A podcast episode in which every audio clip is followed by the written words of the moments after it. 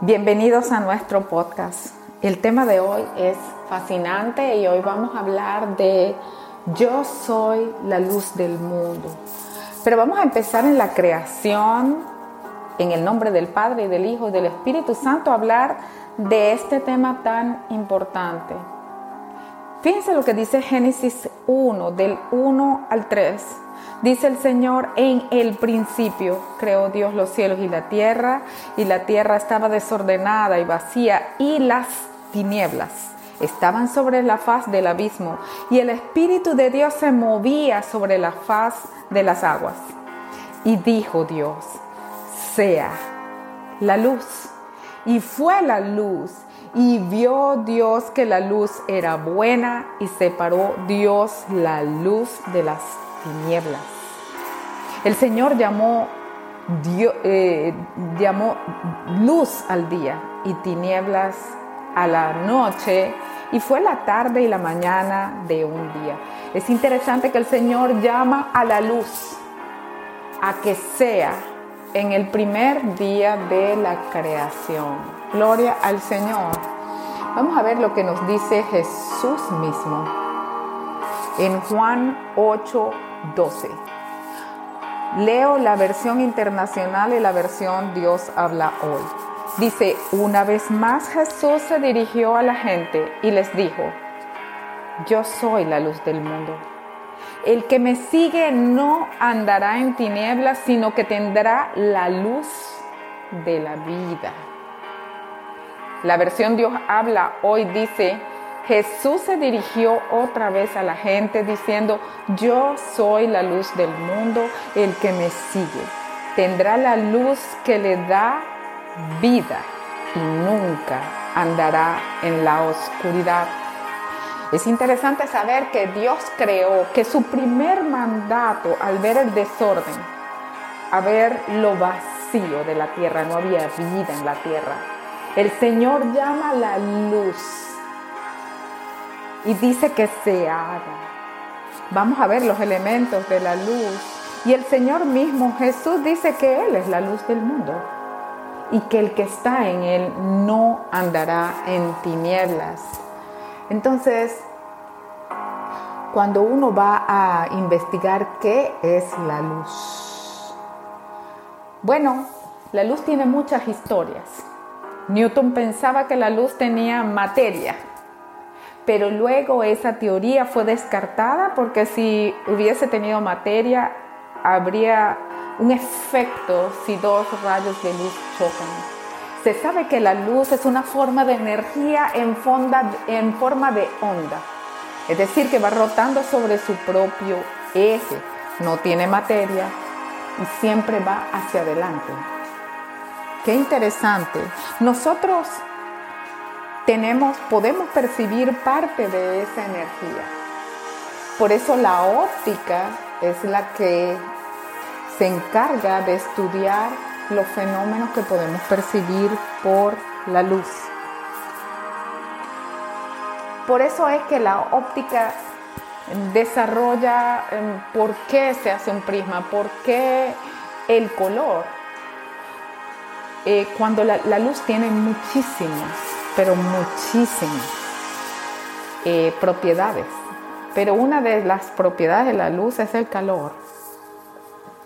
Otra de las propiedades de la luz es que, que se manifiesta la luz como tal, es el color. Cuando nosotros vemos algo de color negro, ¿qué es lo que realmente estamos viendo?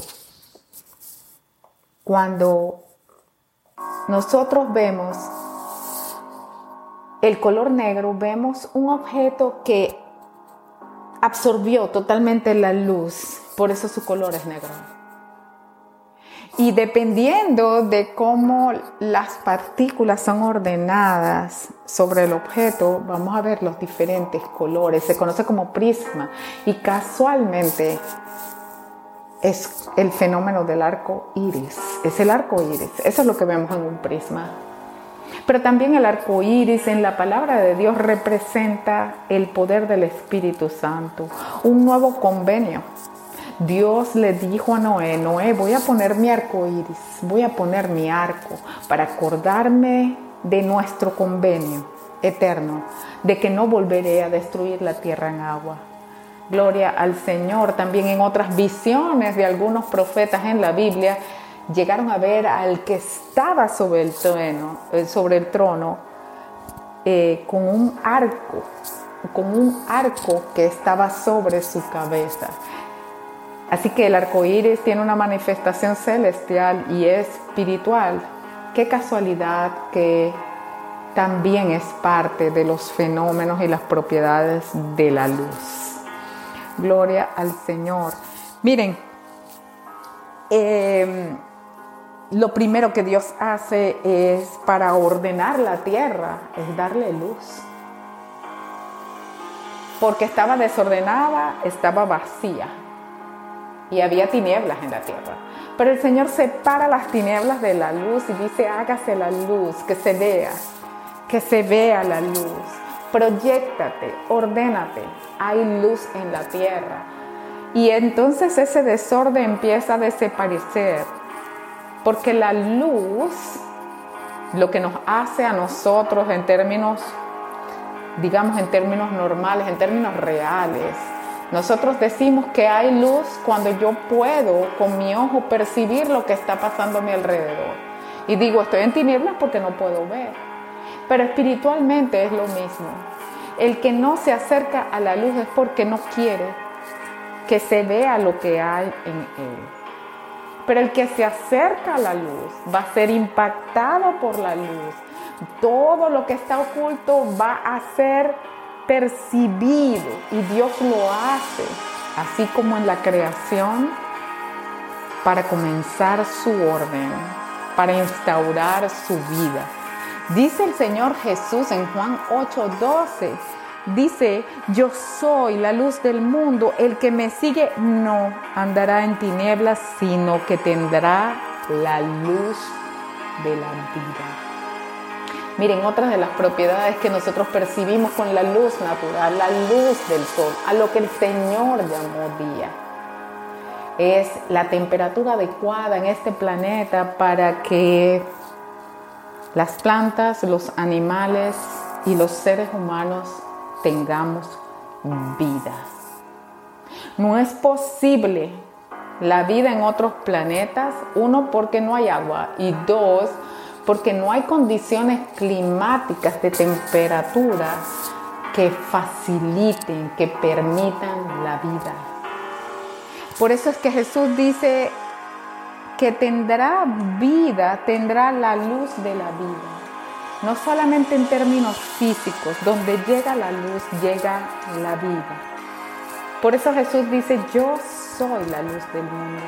Yo vengo para darte claridad, para poner las cosas y las temperaturas en el orden, de manera que tú recibas vida. Por eso en el próximo podcast vamos a hablar de yo soy la vida. Así que hoy decimos, Señor, ilumíname con tu vida. Cuando una persona, un ser, está lejos de la luz, como hemos conversado ahorita, lejos de la temperatura, lejos del calor, lejos de, de todos los efectos que la luz hace sobre esa persona, simplemente va a morir. Y espiritualmente es exactamente lo mismo. La persona que está lejos de Dios, la persona que no se ha acercado a la vida, está como en Génesis, desordenado, vacío y sin vida. Pero Jesús promete que el que está en Él tendrá la luz de la vida. Si tú no has conocido a Cristo y has probado todo, todas las ofertas que el mundo te da, y quieres realmente experimentar lo que es vida, el renacer, entonces puedes hacer esta oración conmigo. Señor Jesús, no te conozco, pero hoy me arrepiento de mis pecados y abro mi corazón para que entres a morar en él. Ilumíname con tu luz para que venga en mí tu vida. Amén. Hasta el próximo episodio. Hola, hoy vamos a hablar de Ana, la madre de Samuel. Y nos basaremos en el primer libro de Samuel. Ana era la segunda esposa del Caná. Ella era estéril, no podía tener hijos, mientras que la otra esposa sí tenía hijos. El esposo de Ana igual la amaba y le decía que si el amor de él no era suficiente, que por qué quería tener un hijo. Pero Ana igual le pedía a Dios un hijo. Ella estaba triste y quería tener un hijo. A lo largo de la historia de Primera de Samuel, vemos la devoción de Ana a Dios. Ana no perdió la esperanza en su angustia, a pesar de que el tiempo pasaba. Mantuvo su fe. Es un ejemplo que no debemos perder la esperanza de las peticiones que realizamos a Dios.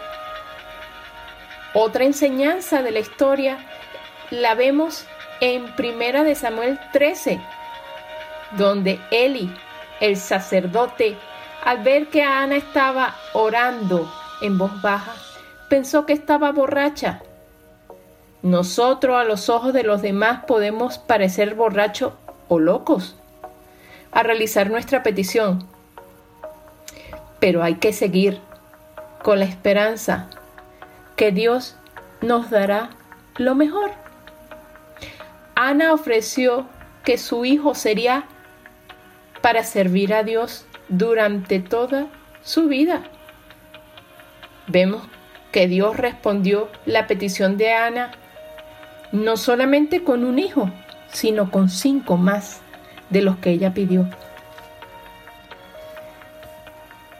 Espero que la historia de Ana te haya animado a mantener una esperanza en tu corazón mientras estemos aquí en la tierra. Todos los dolores, la espera y las oraciones que no tengamos respuesta aún, mantengamos nuestra fe y nuestra esperanza. Muchas gracias y hasta el próximo sábado.